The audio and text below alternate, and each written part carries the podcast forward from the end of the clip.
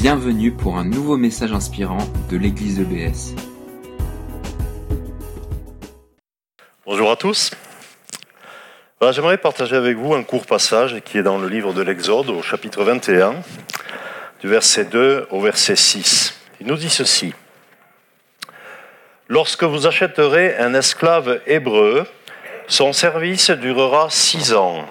La septième année, il partira libre sans avoir rien à payer. S'il était célibataire en rentrant à votre service, il partira seul. S'il était marié, sa femme partira avec lui. Si son maître lui a procuré une femme et qu'elle lui a donné des fils et des filles, la femme et les enfants resteront la propriété de son maître, lui seul partira libre. Mais si le serviteur déclare J'aime mon maître, ma femme et mes enfants, je renonce à partir libre, alors le maître prendra Dieu à témoin et fera approcher l'homme du battant de la porte ou de son montant et lui percera l'oreille avec un poinçon. Et cet homme sera son esclave pour toujours. Voilà un texte qui est difficile. D'accord? Pas difficile à comprendre parce que la situation est très claire, hein, ça demande virtuellement aucune explication, mais c'est un texte qui est difficile à encaisser, il faut le dire. Et euh, j'y vois deux raisons principales. La première, c'est que c'est un texte qui nous présente une situation de très grande verticalité. Nous avons là un maître de maison qui a des pouvoirs qui nous paraissent euh, outranciers de nos jours. Hein. On est dans une société patriarcale. Et euh, cette verticalité est un peu gênante pour nous qui sommes dans un monde où on privilégie beaucoup les relations horizontales, hein, les réseaux sociaux, le, le participatif, le collaboratif. Et donc, quelque part, ce texte nous heurte.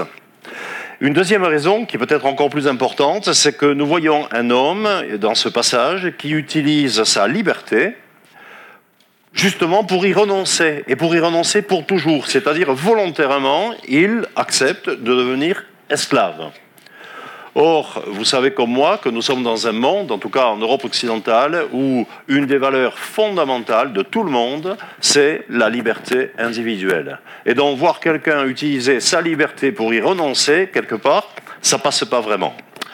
Alors je crois qu'il faut, comme dans beaucoup d'autres textes de la Bible, aller au-delà du, ressenti initial et euh, déjà comprendre qu'il s'agit d'une loi qui visait à limiter l'esclavage, justement, pour en faire quelque chose de volontaire, même si ça nous choque.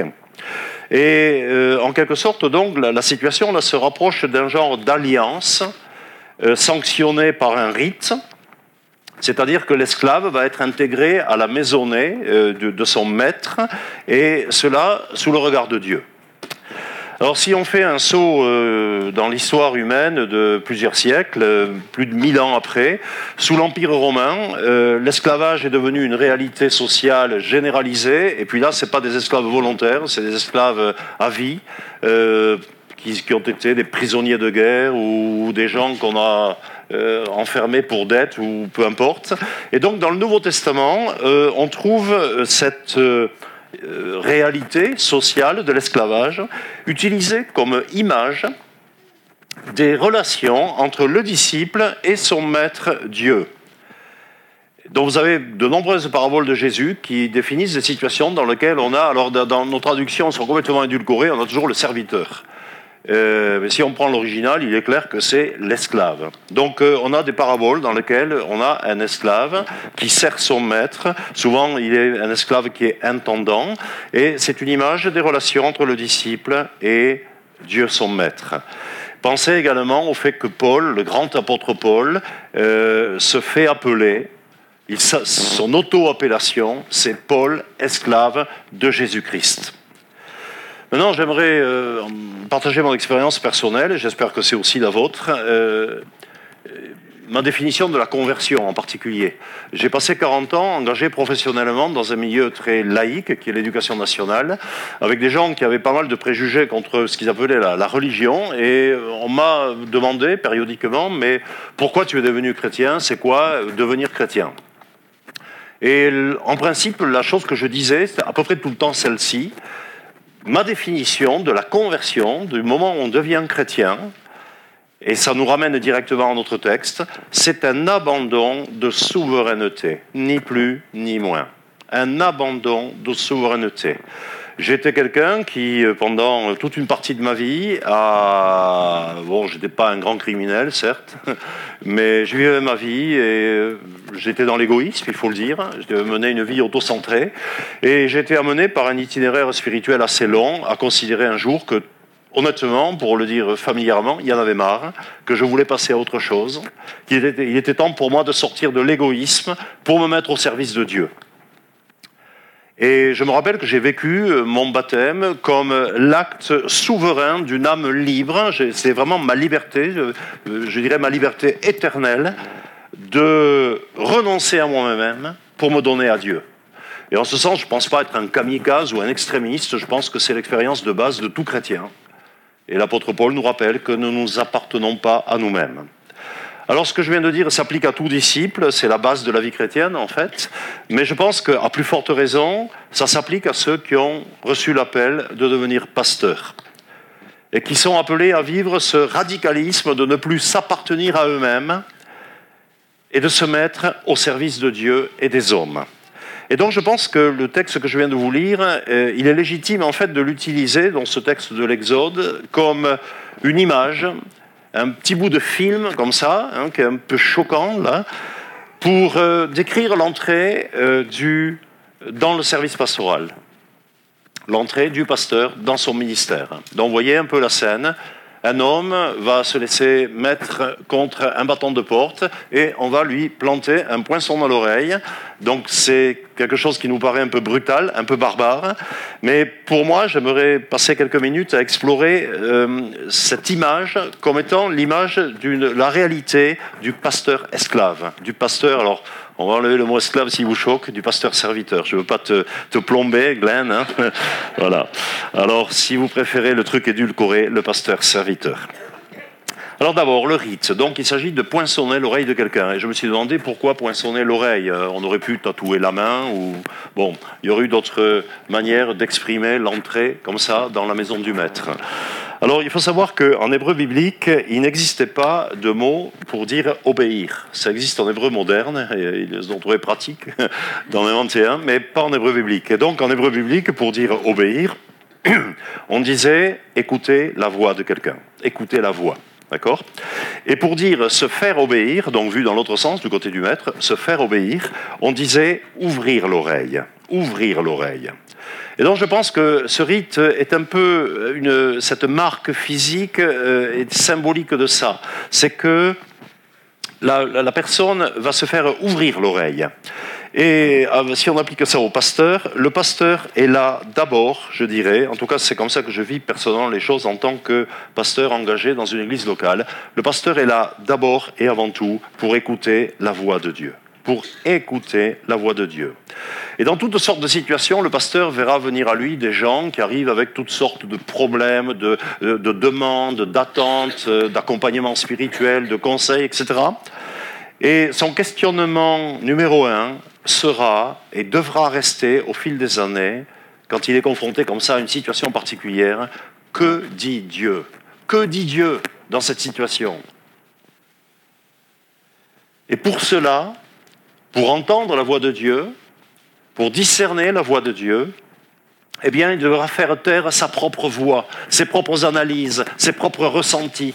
C'est facile, vous arrivez, euh, vous voyez là en tant que pasteur, euh, vous voyez arriver un couple qui vous présente un problème X ou Y, et bon, ben, on a son expérience, on a son ressenti, on a ses lectures, hein, on croit savoir. Et c'est vite fait de partir dans, du conseil, dans une, orientation quelconque, en disant oui, oui, je vois, euh, bon c'est pas vraiment la bonne méthode. Il faut se tenir au pied de notre Maître Jésus-Christ et l'écouter. Et donc, euh, le pasteur aura cette tâche d'écouter la voix de Dieu, de prendre du temps pour cela. Et en bon intendant, il devra faire comprendre à l'Église quelle est la volonté du Maître. Hein. Les, paraboles de Jésus parlent de l'esclave intendant qui distribue la nourriture, qui distribue le travail également. Hein. C'est là la fonction prophétique du pasteur de parler au nom de Dieu, c'est-à-dire ce qu'il a entendu de Dieu, il va, devoir le communiquer à son Église par l'enseignement, par l'exhortation et par l'exemple personnel. Donc c'est une première chose. Une deuxième chose, c'est que ce rite, donc du poinçonnage de l'oreille, euh, appliqué au ministère pastoral, me paraît marquer en fait l'entrée dans un paradoxe. Et je m'explique. En 1520, donc ça fera cinq siècles, dans trois ans, euh, le fameux Martin Luther, dont on va beaucoup entendre parler dans l'année qui vient, a écrit un petit livre qui est fondamental, qui s'appelle De la liberté du chrétien. C'est un livre qui est très connu. Et ce livre est résumable en une phrase qui est de Luther euh, euh, lui-même, et dont je voudrais vous lire cette phrase qui résume le propos du livre. Luther nous dit ceci Le chrétien est un libre seigneur sur tout, et il n'est soumis à personne. Ça, c'est la première moitié. Et la deuxième moitié Le chrétien est un esclave asservi en tout et soumis à tous. Alors, j'ai pas le temps, il faudrait passer une paire d'heures, et je suis pas là pour ça mais c'est une phrase qui va très loin dans la définition de la liberté chrétienne, en particulier si on l'applique au pasteur. Le pasteur sera au service de tous. Il est soumis à tous quelque part. Il n'est pas là pour faire prévaloir dans l'Église un point de vue particulier, être au service d'une classe d'âge, d'un groupe ethnique, d'une tendance théologique ou d'une mode quelconque de gouvernance d'Église. Il doit être soumis à tous, à l'écoute de tous. Il devra laver les pieds de tous. Maintenant, par ailleurs, il est soumis à personne. Il est soumis à personne parce qu'il écoute la voix de Dieu. Il doit faire prévaloir dans son Église la voix de Dieu. Il, entend la voix avec un X et il doit faire prévaloir la voix de Dieu, le chemin de Dieu. Et ceci l'amènera à résister parfois, à dire non, à dire non à l'un, à l'autre, parce que justement, soumis à toutes sortes d'attentes particulières, conscientes ou inconscientes, il doit résister à, cette tendance naturelle qui est de faire plaisir à la personne qu'on a en face euh, au moment euh, X, pour faire prévaloir le chemin de Dieu. Et en ce sens, il est un libre Seigneur, il n'est soumis à personne. Et donc il va devoir assumer ce paradoxe au quotidien. En tout cas, personnellement, je le vis, euh, c'est quelque chose que je prêche beaucoup dans mon église. L'évangile est d'essence paradoxale. Et le ministère chrétien est d'essence paradoxale aussi. Et donc il devra assumer ce paradoxe, c'est qu'il est serviteur de tous, prêt à laver les pieds de tous, à s'abaisser pour tous, à s'humilier pour tous, et en même temps soumis à personne, si ce n'est son maître. Il devra assumer ce paradoxe et le vivre pleinement au quotidien. Troisième point, en amont de ce rite, donc euh, vous voyez le film, hein, euh, coup de poinçon dans l'oreille, pas agréable. Et comment on en arrive là? Eh bien, il nous est dit au verset 5, mais si le serviteur déclare, j'aime mon maître, ma femme et mes enfants, je renonce à partir libre. Voyez, le grand mot est lâché, il s'agit d'amour. C'est une histoire d'amour. Ce qui peut nous paraître un rite barbare et brutal est en fait l'acheminement de toute une démarche d'ordre amoureux. Le pasteur n'est pas un fonctionnaire. Tout cas, ce n'est pas comme ça que je vis le ministère. Ce n'est pas non plus un entrepreneur qui est là pour mener je sais quel projet. C'est encore moins, j'espère vous l'avez compris, un garde-chourme. Le pasteur est là et il sert, il est esclave parce qu'il aime fondamentalement. C'est la base de son service. Il aime son maître, Christ, qui l'a racheté. Je ne veux pas partir, je me laisse acheter. Pourquoi? Parce que j'ai été racheté au prix du sang de mon maître. Et là, le rite barbare en évoque, un autre qui est celui de la croix du calvaire, dont le pasteur n'est pas là pour plaire à l'un ou à l'autre, mais d'abord à son maître qui l'a racheté. Et puis le pasteur est là parce que fondamentalement, il a choisi d'aimer l'Église. Il aime ses frères et ses sœurs, sa famille spirituelle. Et il ira loin pour les servir. Parfois, il ira au-delà du raisonnable pour les servir, parce qu'il aime, parce que la mission qui lui est confiée est une mission d'amour. Alors pour lui, c'est-à-dire pour le maître, et pour eux, c'est-à-dire pour ses frères et ses sœurs, il devra souvent renoncer à sa propre liberté, il devra renoncer à se plaire à lui-même, mais il le fera par amour, il le fera dans l'amour, et il le fera pour l'amour, pour que l'amour prévale dans l'Église et à partir de là, à l'extérieur de l'Église. Alors ma conclusion, euh, je dis clairement, moi j'ai été payé par personne pour dire ce que je vais dire, mais j'ai fait la connaissance de Glenn et de sa femme Cynthia depuis quelque temps déjà. On a eu déjà l'occasion de partager quelque peu. Et euh, j'ai vraiment été euh, très réjoui de son arrivée ici dans cette église et, de voir la manière dont il aborde les choses. Et donc, euh, je, peux vous dire, euh, je répète, sans avoir été payé par personne, ni sous la table, ni par en dessus. Hein. et je pense que je parle dans mon nom personnel, mais je m'exprime aussi au nom de notre fédération. Donc, je, je, dis, j'ai pleine confiance que Glenn, accompagné de sa femme, sera le genre de serviteur que je veux définir. Pas un genre de kamikaze extrémiste, mais quelqu'un qui, justement, ayant connu ce qu'est l'amour de Jésus, se laisse quelque part, s'est laissé un jour poinçonner l'oreille symboliquement en vue du service. Alors que Dieu te bénisse, Glenn. Dieu te bénisse, Cynthia. Que Dieu bénisse votre Église et qu'il nous bénisse tous. Amen. Merci d'avoir écouté notre podcast. Pour plus d'informations sur l'église EBS, rendez-vous sur le site internet www.église-ebs.com.